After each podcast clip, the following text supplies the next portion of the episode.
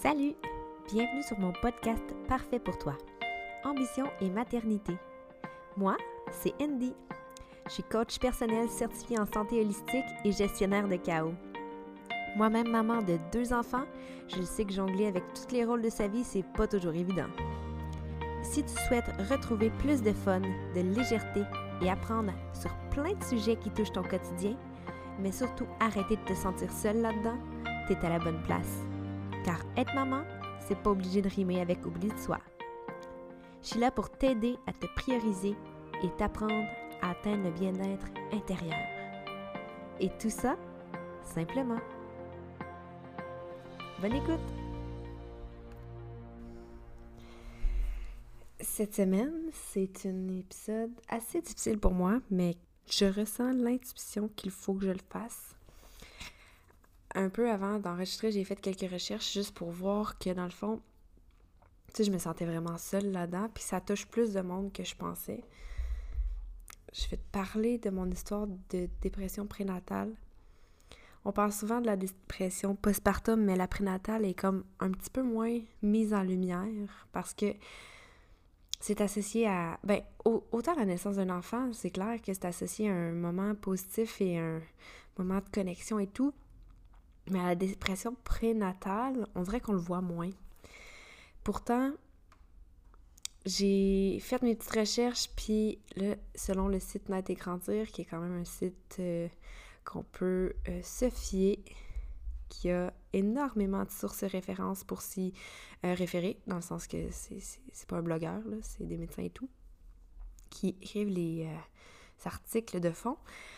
La dépression prénatale, touche pas mal plus de monde qu'on pense.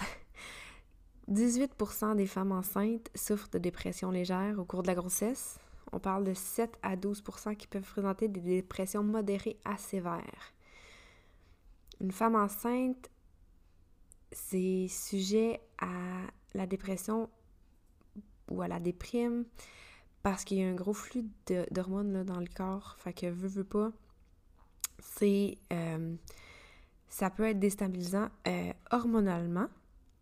Et en plus, c'est comme le plus gros changement de ta vie, là, porter un enfant. Fait que ça se peut très bien que ce soit euh, quelque chose que tu, que tu aies vécu et, et où que tu vas vivre. Puis je voulais juste le normaliser parce que, tu sais, c'est important. Moi, sincèrement, je me sentais seule au monde, puis je me sentais mal, puis je me sentais, me sentais coupable de me sentir comme ça.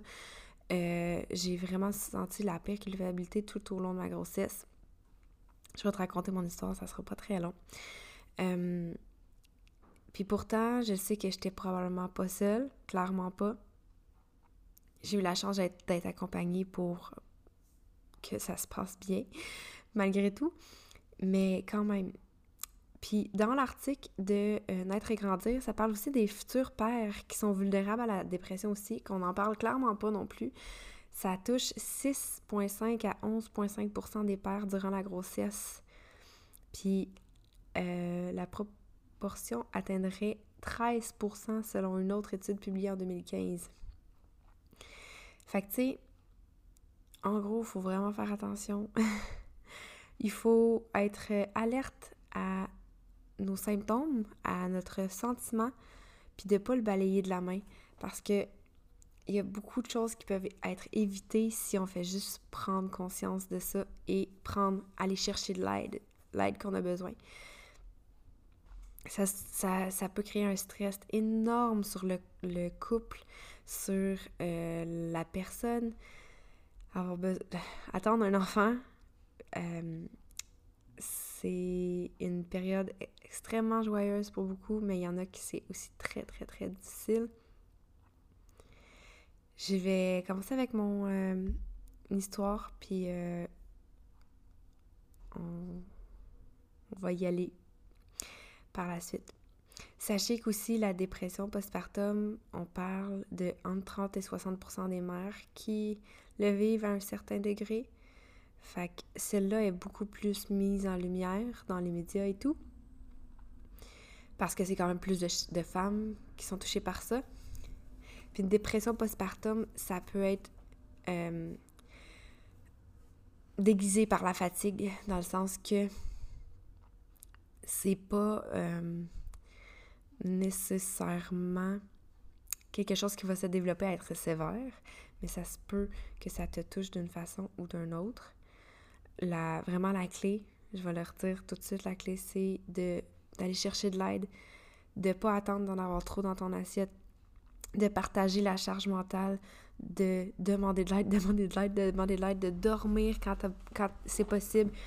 Puis je le sais, Seigneur, que c'est pas facile avec un petit bébé de pouvoir dormir, mais de aussi être capable de lâcher prise sur certaines choses comme le ménage ou comme autre chose.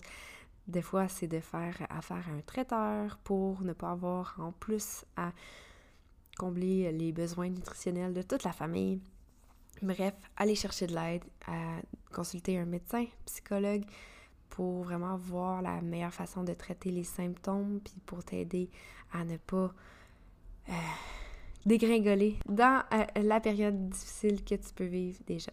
Je suis le parfait exemple de la fille qui s'est toute mise sur les épaules puis qui voulait pas demander de l'aide, mais parce que j'avais un problème de lâcher prise flagrant.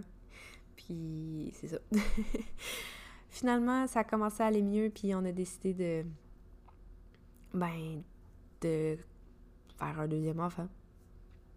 Puis, euh, ça a vraiment pas été tellement long. Après, on était content quand c'était finalement positif. C'était comme un soulagement. Puis finalement, pas tellement longtemps après. Peut-être en plus, j'ai eu euh, des nausées quasiment toute la grossesse. J'avais vraiment de la difficulté.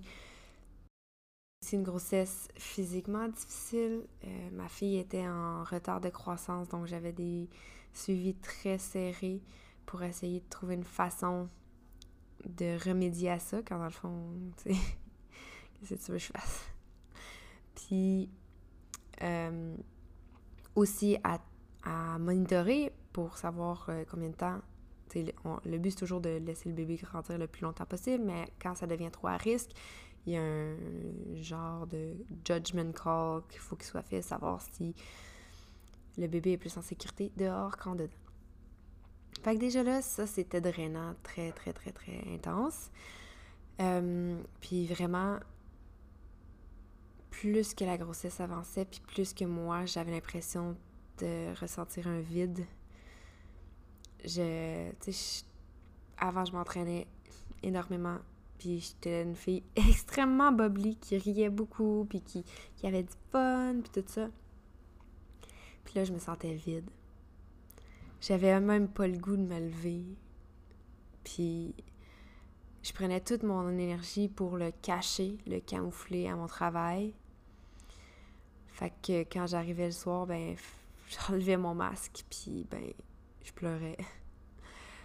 si je pleurais pas, ben j'étais juste vraiment neutre.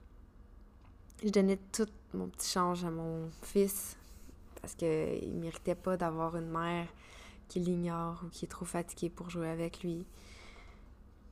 Mais tu sais, j'essayais de me nourrir aussi de son amour parce que c'était, vraiment tough. Mon couple, parce que pendant ce temps-là, mon couple était littéralement inexistant j'ai la chance en or d'avoir quelqu'un qui m'a épaulé là-dedans puis qui a été patient. Qui comprenait que c'était pas de ma faute. c'était pas moi qui le décidais, tu sais. C'est aussi lui qui m'a poussé à aller chercher de l'aide. Puis c'est quand le médecin me l'a confirmé que j'ai fait comme moi, et peut-être que je devrais le faire. D'ailleurs, un jour, j'arrive chez le médecin, et je me rappelle plus c'était combien de semaines, puis... Tu sais, c'est comme si j'étais dans le déni depuis tout ce temps-là. Je, je savais pas trop qu'est-ce qui se passait, puis j'étais juste sur le neutre, puis je me, je me disais que ben c'est ça une deuxième grossesse, c'est plus fatigant parce que tu un autre qui te court autour, puis que t'as comme pas autant de temps de te reposer, puis que ça, tu sais, je rationalisais pas mal mes symptômes. Puis j'arrive chez le médecin, puis elle me dit juste « Ça va? » Puis j'ai répondu « Ouais. » Puis elle a juste continué à me regarder. Comme si elle savait. Puis moi, je le savais même pas, là. je me suis mis à pleurer. Puis à pleurer. Puis à pleurer. Sans vraiment trop comprendre pourquoi. Puis encore moins être capable d'arrêter. Pas trop longtemps après ça, ben, elle me faisait remplir un petit questionnaire pour euh, dénoter que j'étais en dépression prénatale. Fait que j'étais comme, oh shit, je peux être en dépression enceinte? On dirait que je le savais même pas. Surtout que je savais pas plus. je savais pas que c'était une chose. Là. Je savais pas que c'était une vraie. Comme qu'il y avait un nom à ça. Là. Puis, moi, j'en avais vraiment jamais entendu parler avant d'être d'être enceinte puis que ça m'arrive. Puis, je me disais comme, ben voyons donc, comment ça, je, je vis ça, tu sais. Fait que ça a été une grossesse vraiment parsemée de larmes, angoisse, mais surtout de vide. Tu sais, le sentiment de juste être vide. Je ressentais pas de joie. Je ressentais pas de chaleur. Je ressentais pas d'amour. Il n'y avait rien de ça qui se passait autour de moi. Là. Ça se passait tout autour de moi, mais pas dans à l'intérieur. Puis plus que la grossesse avançait, puis plus que je m'accrochais, plus que j'avais peur. J'avais peur de juste pas être capable de l'aimer, ma fille. Je me sentais tellement mal de de d'avoir ce sentiment-là. J'avais peur de, littéralement y en vouloir, de me faire vivre les pires moments de ma vie pendant qu'elle agrandissait en moi. Puis qu'elle avait vraiment de la misère elle-même à grandir. C'est comme si on n'était pas compatibles.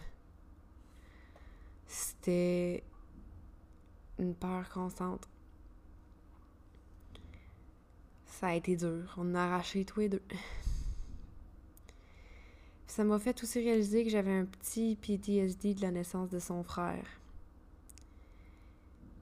Puis que j'ai dû m'en rendre compte à coup de crise de panique, puis de crise d'anxiété à chaque échographie, à chaque Doppler, qui était énormément difficile et nombreux.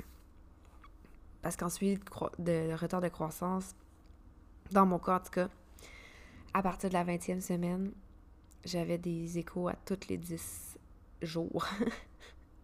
Puis il fallait que je me rende au pavillon de naissance. Et je revivais l'horreur que j'ai vécue à mon fils. Mais tu sais, j'ai, douté. J'ai douté. J'ai eu peur. J'ai eu peur de pas l'aimer. J'ai eu peur de. de. que ça brise le lien que j'avais avec mon fils. J'avais peur que ce soit une erreur. Carrément. Pourtant, elle était désirée, là. Mais pendant toute la grossesse, autant que j'avais des moments où que j'étais comme ok non ça va mieux puis là je la sentais bouger puis j'étais comme hang in there on va se rendre ça va ça va se rendre tu sais comme je sentais que j'avais du courage pour continuer mais en même temps j'étais comme what if what if it's not a good choice? Pourquoi? Peut-être que j'aurais pas dû peut-être que c'était pas la bonne chose je m'en veux d'avoir eu ces pensées-là. Mais tu sais, j'étais malade. J'allais pas bien. Je voyais noir, je voyais pas clairement. Puis la journée qu'on a pu choisir la date de sa naissance parce que à cause du retard de croissance et euh, de certains Doppler qui n'étaient pas très clair, je sais pas trop comment l'expliquer. Euh, puis que ma première grossesse, c'était une césarienne. Je, ben, il fallait que ça soit une césarienne, je pouvais pas essayer de l'avoir naturellement. Quand on a choisi la date, puis que là, c'était comme c'était, puis que je voyais le fil d'arrivée clair et précis, ça ça m'a soulagée. Puis quand ils t'ont sorti, puis qu'ils m'ont mis à côté, ils t'ont mis la petite face. Bon, je suis rendue que je parle à elle. quand ils ont mis la petite face à elle, à côté de ma face, j'étais neutre. j'étais neutre. Après ça, j'ai vu qu'ils ont eu à rusher un peu parce qu'elle avait beaucoup de sécrétions puis qu'elle avait de la misère à avoir les, les canaux respiratoires euh, euh, ben, disponibles. Là, C'était dur. Puis euh, ils m'ont dit que je pourrais pas l'avoir en pot à pot avec moi. Un manque de ressources, manque d'infirmières. Fait qu'il fallait que j'aille à la salle de réveil toute seule. Puis je me rappelle avoir été soulagée. De me retrouver seule. Quand à, son frère, c'est le contraire, là, ben, j'ai, comme je dis, ça a été euh, une, une, autre histoire. Mais euh, j'étais angoissée, bien raide de savoir qu'on me séparait de mon enfant. Là, j'étais soulagée. Heureusement, finalement, la connexion s'est faite rapidement.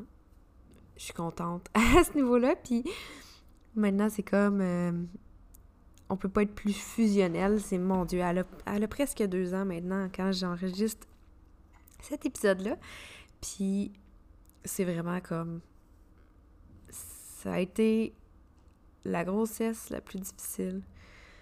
Ensuite, ça a été les mois qui ont suivi énormément difficile. Pas à cause de la dépression, parce que ça, c'est. Étrangement, ça s'est réglé un coup. Je, je le comprends toujours pas, là. Mais j'ai réussi à m'en ressortir par la suite. Ouch! Par la suite. Mais euh, on a eu de la misère à la faire grossir jusqu'à comme neuf mois, là. Elle a été dans le zéro percentile, puis elle baissait dans la courbe. Fait que, c'était pas, euh, c'était pas chaud, c'était pas facile. Puis mais pourtant, ça nous a créé un lien incroyable. Ça a été dur. On a braillé. J'en ai braillé. Ben, elle aussi, parce que c'est un bébé, mais j'en ai braillé, là. Puis. L'allaitement, ça a été tant dur, puis j'en ai braillé. Juste... Sauf que une année, on a réussi à se retrouver. Puis c'est littéralement un cadeau, ce bébé-là. Puis je verrais pas ma famille sans elle. fait que l'histoire est pas le fun, mais elle finit bien. Puis je te dirais que j'ai décidé de faire un épisode qui explique ma grossesse avec ma perception parce que je sais que je me suis sentie vulnérable vraiment intense pendant ce temps-là. Puis je veux juste normaliser ça, que ça se peut que ça arrive, mais pas le normaliser en disant genre ça va passer comme fais rien. C'est si tu vois certains de ces symptômes-là, niaise pas, va chercher de l'aide. Parle à ton médecin, va voir un psychologue, parle à ton conjoint, à ta famille. Puis je vais lister c'est quoi les, euh, signes les plus. les symptômes de la dépression, c'est les plus courants pendant la grossesse. C'est un changement d'humeur, la fatigue et le trouble du sommeil, c'est des symptômes, et le trouble de l'appétit aussi. Mais c'est aussi les autres symptômes à surveiller comme la tristesse constante, l'irritabilité, une forte anxiété, plus forte que d'habitude, si tu es déjà quelqu'un anxieuse, euh, une perte d'intérêt ou de plaisir pour les activités actuelles, habituelles. Moi, ça a été ça qui a été le plus flagrant. Le sentiment de désespoir, culpabilité et dévalorisation. Ça aussi, c'était flagrant chez nous. Incapacité à se concentrer ou prendre des décisions. Ça, ça je m'en rappelle plus, là. Euh, un trop grand appétit ou un manque d'appétit, la modification des habitudes alimentaires, qui serait encore plus marqué par rapport à, la grossesse. Euh, incapacité à dormir ou ressentir la fatigue, pensée macabre et suicidaire récurrente. Tu sais, dans mon cas, j'étais dans. euh, dans j'étais modérée, dépression euh, modérée. Je consultais. Les consultations avec ma psychologue faisaient des. des me donnaient des boosts de. ben, des boosts, là. Puis on, on avait des. Des choses très précises à travailler, puis c'est comme si ça m'aidait à passer à travers, puis à aussi passer à travers mon, euh, PTSD, là, c'est le Post-Traumatic Disorder euh, Syndrome. Euh, syndrome post-traumatique, whatever. Ça m'a vraiment aidé à ça, sentir aussi, ce qui m'a aidé beaucoup, c'était me sentir bien entourée et euh, essayer de me déculpabiliser. Déculpabiliser de me sentir comme ça. Déculpabiliser de pas faire de sport. Déculpabiliser de prendre juste ce temps-là parce que j'étais pas apte à le faire. Même si le sport, ça fait vraiment du bien, juste prendre des marches, ça fait vraiment du bien. Je me déculpabilisais de ne pas avoir cette énergie-là. Puis, écoute, le- de se donner le plus d'amour possible. Je suis là, clairement pas euh, médecin ni psychologue, en, surtout pas en périnatalité. Euh, par contre, moi, je peux te dire mon expérience et euh, je mettrai le lien de la grossesse dépression prénatale par euh, rapport à naître et grandir. Si jamais tu te reconnais dans mon histoire et tu es présentement enceinte, je t'invite à aller lire l'article et de consulter ton médecin si tu as besoin. Puis si jamais tu as déjà eu un enfant, puis que tu es comme Ah, ouais, hein, je me sentais de même, ben sache que t'es pas seule. Puis je pense que dépression prénatale ou pas, la mère, dès qu'elle a un bébé dans son bedon, se culpabilise pour beaucoup trop de choses, puis on devrait vraiment se donner plus d'amour que ça. On devrait arrêter de s'en faire, arrêter de stresser pour la prochaine étape. Juste enjoy qu'est-ce que tu es en train de faire en ce moment. Puis si c'est pas le fun, ben juste vis ce que tu as à vivre, puis reste dans le moment présent, dans le sens que si tu es encore plus en projection, ça va pas t'aider à te sentir mieux. Ensuite, ce que je pourrais dire par rapport à ça, c'est la peur de ne pas aimer son enfant, c'est présent pour plusieurs mères. La peur de ne pas connecter, d'être dans le petit nuage rose dès la naissance, c'est une peur qui est présente et qui est vraie pour beaucoup de mères. Si tu l'as vécu ou si tu le vis, t'es pas toute seule, ça arrive, la connexion peut se faire, puis tu peux, au fait, en gros, là, c'est d'aller chercher de l'aide, c'est ce qui est le plus important, puis d'arrêter de culpabiliser parce que tu vas chercher de l'aide. C'est un signe de force d'aller chercher de l'aide et non de faiblesse. Et enlever toute la charge sur tes épaules et toute la le poids du monde entier, ça peut vraiment t'aider. Moi, je sais que je suis choyée, que mon histoire finisse quand même bien. Euh, puis je sais que c'est pas le cas pour tout le monde. J'en ai des amis que ça, ça leur a pris des mois avant de connecter avec leur enfant parce qu'ils avaient l'impression que c'était un étranger, qu'ils comprenaient pas que c'était leur enfant. Moi, je l'ai pas vécu de même. Mais je sais que ça me prenait, ça m'a tout pris avec mon gars. Euh, on dirait que j'étais pas capable de dire que c'était mon fils. Je sais pas que j'étais pas capable de dire que c'était mon fils. C'était comme, oh my god, je suis une mère. Mais j'étais quand même jeune, là. J'avais euh, 28 ans à mon fils. Puis tu sais, c'est comme, oh my god, j'ai vraiment un humain à m'occuper for life. Parce que si je me fie à moi, tu sais, j'ai 32 ans en ce moment presque 33 ans, puis j'appelle encore ma mère des fois. fait que, c'est juste à dire que, pour vrai, ils disent, puis c'est vrai, ça prend un village pour élever un enfant. Mais dès que tu... Au fait, même si t'as pas d'enfant, même si t'es pas en grossesse, même si rien de ça, là, tu devrais jamais rester avec une détresse... Euh, une détresse mentale, une détresse à l'intérieur de toi de dire euh, je sais plus où je m'en vais, je sais pas quoi faire, je me sens pas bien. Tu devrais toujours avoir quelqu'un. Il y a des lignes pour ça. Si tu veux pas parler à quelqu'un de proche de toi, tu peux. Va chercher de l'aide, parle à quelqu'un, puis. Ben, juste choisis la personne selon ce que tu as besoin. Mais pour vrai, euh, somme toute, je pensais que j'allais pleurer ma vie, puis finalement non. Ça a tout sorti quand j'ai écrit mon article. Euh, pourquoi j'ai écrit un article? Mon, ma publication sur Instagram. Euh,